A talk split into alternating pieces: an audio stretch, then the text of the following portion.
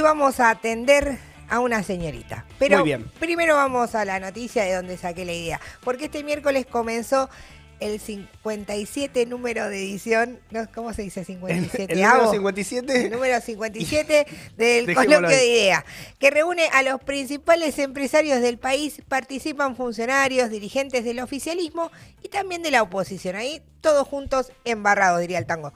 Reclamando previsibilidad y condiciones más favorables para sus inversiones, una de las principales oradoras en el primer día fue Paula Altavilla, que es presidenta de esta edición del coloquio y CEO de la empresa Schneider Electric, y por eso le elegí.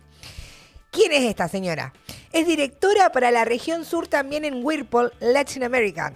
Whirlpool designó en marzo del 2018 a ella como directora para la región y desde su nueva posición está a cargo de la estrategia del negocio y la marca en Argentina, en Bolivia, en Chile, en Paraguay, en Perú y en Uruguay. O sea, es una top, top, top de la línea blanca también.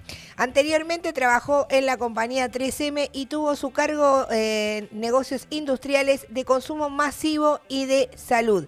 Entre el 2007 y el 2009 lideró el área de Lean Sigma en una división de 3M en Minnesota, en los Estados Unidos. ¿Pero qué estudió ella?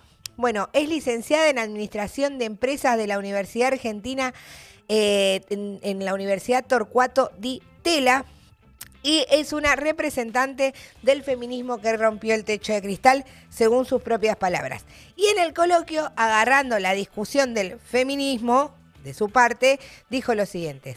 Las mujeres desempeñan un rol importante en el sector tecnológico y energético. En Schneider Electric, el 42% de los empleados son mujeres. El compromiso de todos, tanto de mujeres como de varones, es fundamental para promover la igualdad de género en las organizaciones. Acto seguido dijo, necesitamos actuar como agentes de cambio y construir un mundo mejor donde la diversidad y la inclusión sean la norma. Ahora, yo me puse a investigar, ya que tanto le interesaban las operarias mujeres, cuánto cobran, y las operarias mujeres de Schneider Electric están ganando un sueldo entre 70 y 80 mil pesos, según eh, la página web Glassdoor, que es ahí a donde me meto porque te dicen En Glassdoor. cómo ganan. Glassdoor.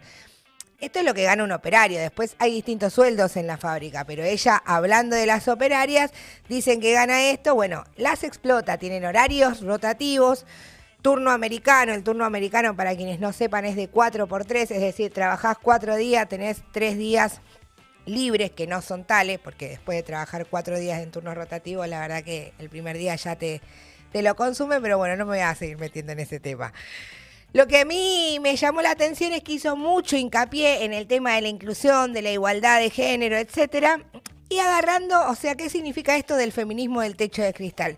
Representa un, tipo de feminismo neoliberal que está centrado en romper un techo que supuestamente existe, que es de cristal. Eso significa eliminar los obstáculos que impiden a las mujeres más bien privilegiadas, con una buena formación, con estudios ya hechos, etcétera, subir en los escalafones de distintas empresas o también en los gobiernos. La posibilidad de ascender de estas mujeres depende en buena medida de un grupo que se encarga de su servicio doméstico y también del cuidado familiar, que también está feminizado y que además está muy mal pago, muy precario y racializado. Entonces, la definición que hizo Nancy Fraser sobre este feminismo de techo de cristal eh, ubica la demanda de este techo justamente en un contexto donde ese feminismo, que ha renunciado a la crítica de la relación entre patriarcado y capitalismo, se reduce a su plataforma una serie de demandas donde las mujeres de clase media eh, profesional solamente quieren ascender. Ascender incluso a costo de las operarias que ella misma dice promueve la igualdad. Es decir, el género te une, la clase te separa. Por eso también elegí a esta señora Paula.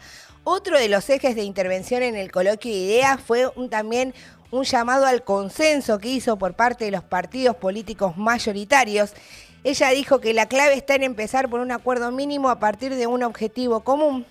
Y esa variable es la llave que permite tender puentes entre las empresas y los gobiernos. También señaló que en IDEA creen que tenemos que encontrar, escucharnos y ponernos de acuerdo en algunos consensos mínimos para poder empujar a todos. Uno de esos consensos mínimos, y digo consensos mínimos muy entre comillas, es la llamada reforma laboral. Cuando Altavila habló y dio todo ese discurso, también se refiere a la clase empresarial en su conjunto y a los políticos del oficialismo y de la oposición que estaban ahí aplaudiéndola y a tirar para un mismo lado en beneficios de las ganancias de las empresas que ella misma lidera, que son Whirlpool, 3M y Schneider Electric. Del otro lado, de las empresas, se encuentra la mayoría de la población trabajadora en la que un 40% vive bajo la línea de pobreza y viene sufriendo en carne propia la desigualdad social. Es decir, mientras un puñado de empresarios se reúnen a hablar sobre cómo seguir levantándola en pala, son otros en quien recae la crisis trabajadora. Entonces yo dije, basta, vamos a desenmascarar este falso discurso de inclusión de Paula Altavila y agarrarla en de gente bien.